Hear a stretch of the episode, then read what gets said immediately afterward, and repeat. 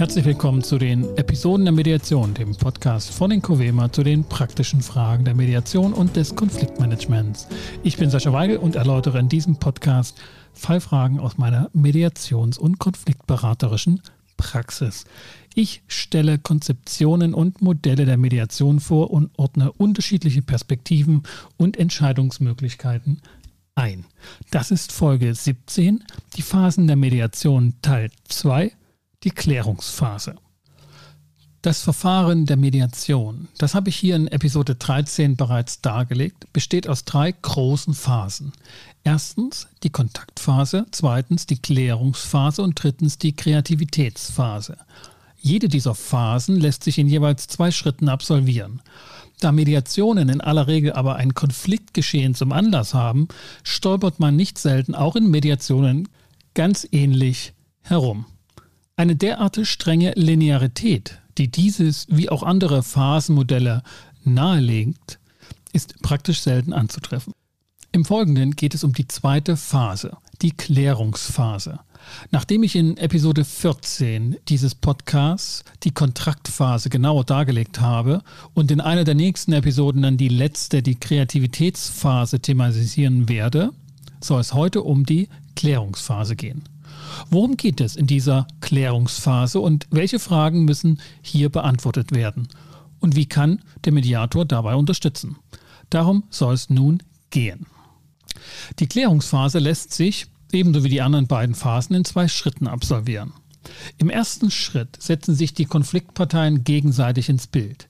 Welche Probleme stellen sich der Partei A mit der Partei B? Wie kam es aus der Perspektive von Konfliktpartei A dazu?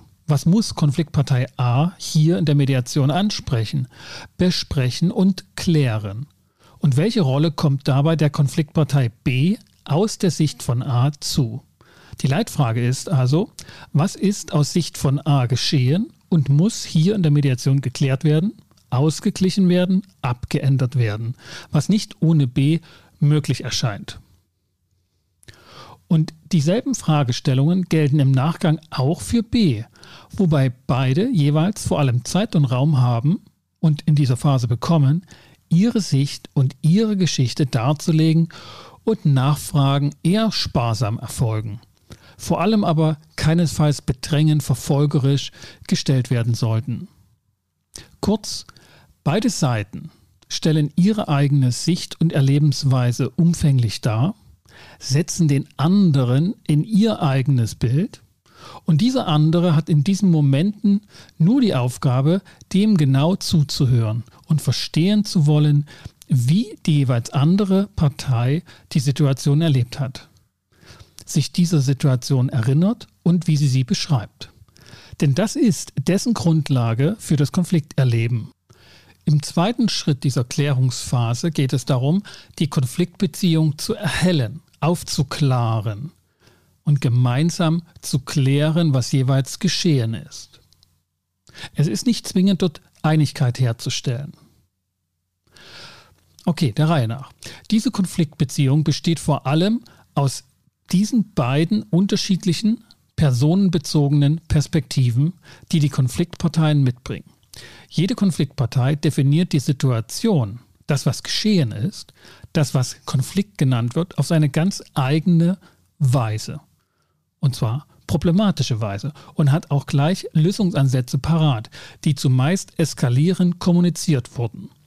Zur Eskalation führen diese Lösungsansätze, weil sie einseitig, unabgestimmt, aber eben den anderen auch beanspruchend daherkommen. Diese ungefragt, nicht abgestimmten Lösungsansätze sind die Kristallisationspunkte der Eskalation. Diese Lösungsansätze, diese Idee, wie denn die gespannte, die Spannungslage gelöst werden könne, die muss jeweils die andere Seite abwehren. Das ist als Eskalation beobachtbar.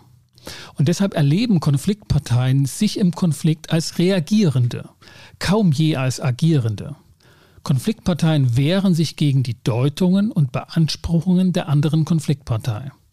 Und deshalb erscheinen die Konfliktgegner, die andere Seite, immer auch als Verweigerer. Nämlich, sie verweigern die eigenen Lösungsansätze. Und als Eskalateure im Hinblick auf die eigenen Lösungsvorstellungen, die die andere Seite ja mitbringt. Und deshalb stellt dieser zweite Schritt in der Klärungsphase vor allem Entschleunigung und Selbstreflexion in den Vordergrund. Die Phase erhält vor allen Dingen die Motive und die Absichten der anderen Partei, zuweilen auch unbekannte Aktionen, die man im Konfliktgeschehen selbst gar nicht mitbekommen hat. Man erkennt aber auch die eigenen Wirkungen, die man fabriziert hat. Dennoch muss hier betont werden, dass Konflikte keineswegs immer bloße Missverständnisse sind und diese ausgeräumt werden und Mediation erfolgreich sein müsste oder wäre, wenn diese Missverständnisse aufgeklärt und aufgeklärt wurden und sich dann alle einig und vereinigt fühlen. Das ist mitnichten der Fall. Konflikte und damit Uneinigkeit besteht auch, wenn es keine Missverständnisse gibt. Und ein Konflikt ist nicht immer selbst ein Missverständnis, sondern häufig eine soziale Tatsache. Klärend wirken in der zweiten Phase vor allem zwei Aspekte. Die kommunizierten und kaum abgesprochenen Lösungsansätze der Konfliktparteien, also zum Beispiel das hingeworfene sei ruhig und hör auf damit oder das mach das jetzt endlich, du bist dazu verpflichtet und all ihre Schattierungen, wie diese Aufforderung daherkommen mögen.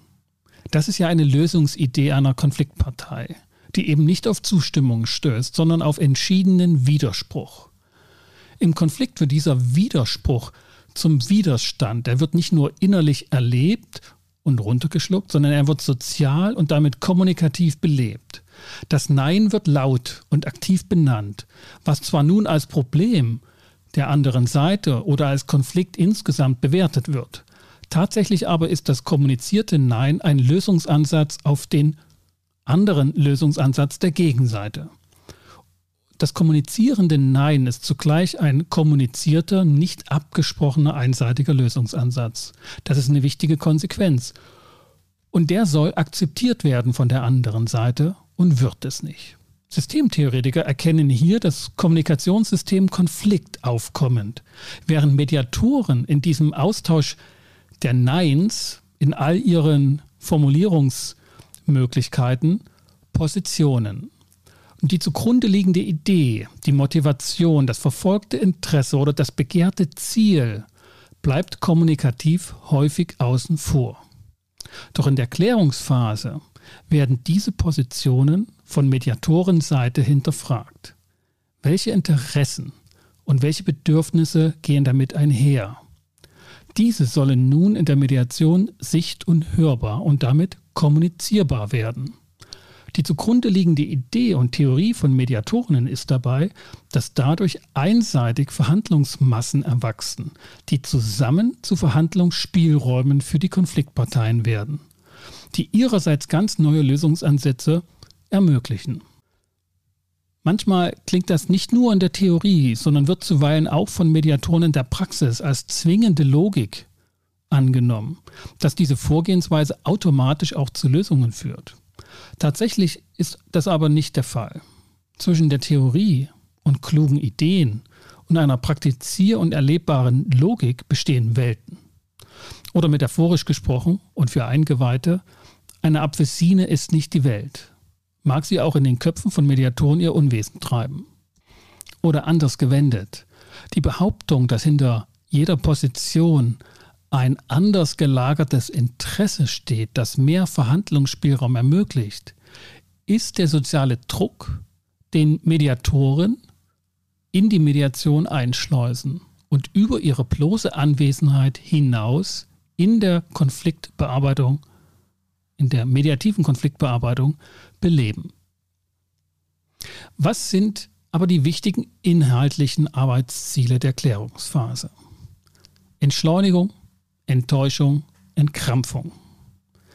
Entschleunigung heißt die Bombardierung mit unabgesprochenen Lösungsideen, die beidseitig erfolgt in einer Eskalation, wird wohlwollend unterbrochen und im Einverständnis der Konfliktparteien. Die Mediation gibt ihnen die Erlaubnis, anders an ihre Lösung heranzugehen.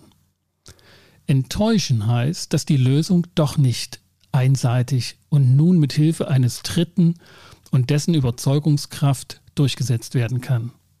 Der andere, die andere Konfliktpartei wird tatsächlich nicht nur ein Wörtchen, sondern ihr Wörtchen mitreden wollen bei der Konfliktlösung. Und das muss erstmal akzeptiert werden.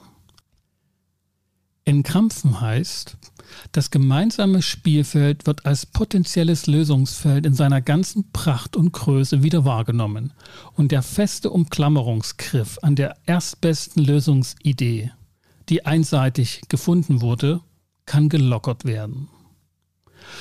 Was sind die wichtigen Arbeitsmethoden für Mediatoren in dieser Klärungsphase? Spiegeln, paraphrasieren, lupen, also das Verständnis sichern, was gemeint wurde, visualisieren, um die Problemfelder als gemeinsame Spiel-, Konflikt- und Lösungsfelder zu erkennen und nutzbar zu machen.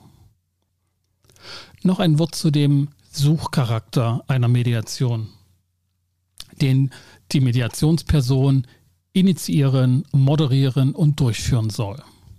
Worauf ist dabei zu achten? Zu achten ist vor allen Dingen auf die Differenzlinien der Konfliktparteien die sind in den Blick zu nehmen. Nicht die Einigkeitsflecken oder die Harmonieinseln.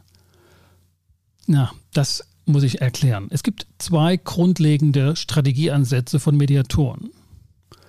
Es lässt sich derart arbeiten, erstens, dass man die Harmonieinseln der eskalierten Konfliktparteien in den Blick nimmt. Das, was noch nicht geschliffen wurde, sondern noch bestehen bleibt. Um von dort aus, von diesen Inseln der Gemeinsamkeit, und Harmonie, Brücken zu bauen und eine gemeinsame Zukunft zu ermöglichen. Mediatoren würden in diesem Falle also nach diesen Gemeinsamkeiten Ausschau halten und auf dieser Basis gemeinsamer Interessen und Bedürfnisse gemeinsame Schritte vereinbaren wollen, die freilich auch auseinanderlaufen dürfen. Sogenannte Trennung in Einigkeit, wenn auch mit großem Bedauern, dass das Gemeinsame nicht zur gemeinsamen Zukunft führt. Eine ganz andere Strategie sucht nicht nach den Harmonieinseln und den Einigkeitsflecken, die noch übrig geblieben sind im Schlachtfeld des Konflikts. Diese Strategie sucht die Differenzlinien auf und steuert diese Differenzen an. Was trennt die Parteien? Wo sind sie sich uneinig? Wo und wie prallen ihre unterschiedlichen Einschätzungen aufeinander? Sei es in der Problemdefinition, sei es in der Zuschreibung der Problembedeutung oder deren Lösungsmöglichkeiten bzw. Lösungsnotwendigkeiten. Die Konfliktparteien sollten folglich zunächst besonders ihre Differenzen benennen bzw. erkennen und die Mediatoren nicht zu früh das Gemeinsame betonen und unterstreichen, festhalten wollen und als Anker der Gemeinsamkeit deklarieren. Harmonie braucht es nicht in Übermaßen bei der Klärungsphase, will man da fast sagen. Denn diese Differenzlinien sind wichtig, da und offengelegt zu werden. Die Parteien verbalisieren ihre Positionen und Perspektiven, werden genau dazu angeleitet und befragt, sich dort zu positionieren und diese Differenz als gemeinsame Ausgangssituation vollends wahr und anzunehmen. Es braucht weder zwischen Teammitgliedern, Geschäftsführern, Ehepaaren oder sonstigen Konfliktgemeinschaften die oftmals irrige Annahme, im Grunde sei man sich ja einig und wolle eigentlich das Gleiche und so weit sei man gar nicht voneinander entfernt. Hier würde die zweite Strategie Großstopp rufen. Denn erst wenn der Abstand beider Positionen, beider Konfliktparteien gut ausgemessen ist, kann eine anvisierte Brücke, die gebaut werden will, auch gut gelingen. Beide Seiten, so die Strategie der Mediation oder dieser Mediationsherangehensweise, müssen für sich und miteinander klären, wo sie aktuell stehen und Abgründe und Entfernungen nicht scheuen. Denn erst dann können sie entscheiden, ob sie neue Brücken bauen wollen, wie diese gebaut werden könnten und inwiefern auch die Konsequenzen einer neu hergestellten Verbundenheit miteinander getragen werden wollen. Die Fokussierung auf diese Differenz- und Konfliktlinien in der zweiten Phase stellt eine enorme Herausforderung für den Mediator dar, der es in aller Regel mit Harmonie- und einigkeitswilligen Konfliktparteien zu tun hat, die möglichst schnell aus dem unangenehmen Mediationssetting der leibgewordenen Deklarierung der Uneinigkeit entschwinden wollen. Methodisch bedarf es allerdings einer Titulierung der gemeinsamen Differenzlinie, mit der sich alle Parteien auch identifizieren können. Wichtige Arbeitsergebnisse sind in der zweiten Phase die Agenda, die Agenda der Differenzlinien, die nacheinander abgearbeitet werden will und dort Kompromiss und Bewegungsbereitschaft erfordert. Diese Kompromiss- und Bewegungsbereitschaft bezieht sich auf die kommunizierten Positionen, dass diese aufgegeben werden und neu justiert werden, entlang der eigenen Interessen- und Bedürfnislinie. Wie man Mediation auch dreht und wendet, sie bedarf Konfliktparteien, die bereit sind, ihre Positionen zu verlassen, insoweit prinzipiell auch kompromissbereit sind und sich dazu an einen Tisch setzen. Und insoweit ist die Theorie, hinter jeder Position verberge sich ein Interesse, notfalls auch ein schwer erkennbares, unsichtbares Interesse, das aber herausgefunden werden könne, eindeutig dem Zeitalter der Psychologie entnommen ist. Ein Kind dieser großen Phase der Psychologisierung und ganz praktikabler Trick von Mediatoren, Verhandlungsbereitschaft zu erzeugen, beziehungsweise im Verhältnis zur Mediationsperson einzufordern und gegenüber den Konfliktparteien kommunikativ abzuringen. Wichtige Arbeitsmethoden sind Befragen, Hypothesen anbieten, visualisieren sowie schlicht die eigene Anwesenheit als neutraler, allparteilicher, wohlwollender Dritter, der an sich bereits Anlass und Ausdruck sozialen Drucks ist. Wer es also als Mediationsperson schafft, von den Konfliktparteien nicht vom Verhandlungstisch und des Raumes verwiesen zu werden, kann mit hoher Wahrscheinlichkeit Zeuge einer Abschlussvereinbarung werden. Das ganze Arbeitsprogramm von Mediatoren können man auch, auch auf den Punkt bringen, wenn du engagiert wurdest und dich als Mediator verpflichtet hast, ist es deine einzige Aufgabe, nicht rausgeschmissen zu werden, während du den Parteien Unangenehmes zum Besprechen verabreichst. Das war's für dieses Mal. Vielen Dank fürs Zuhören und vielleicht konntest du die ein oder andere Idee für einen deiner Fälle entwickeln, weiterspinnen und Entscheidungen treffen. Dafür wünsche ich gutes Gelingen.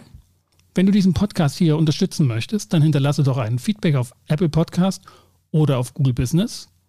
Für den Moment verabschiede ich mich bei dir und mit den besten Wünschen. Bis zum nächsten Mal. Kommt gut durch die Zeit.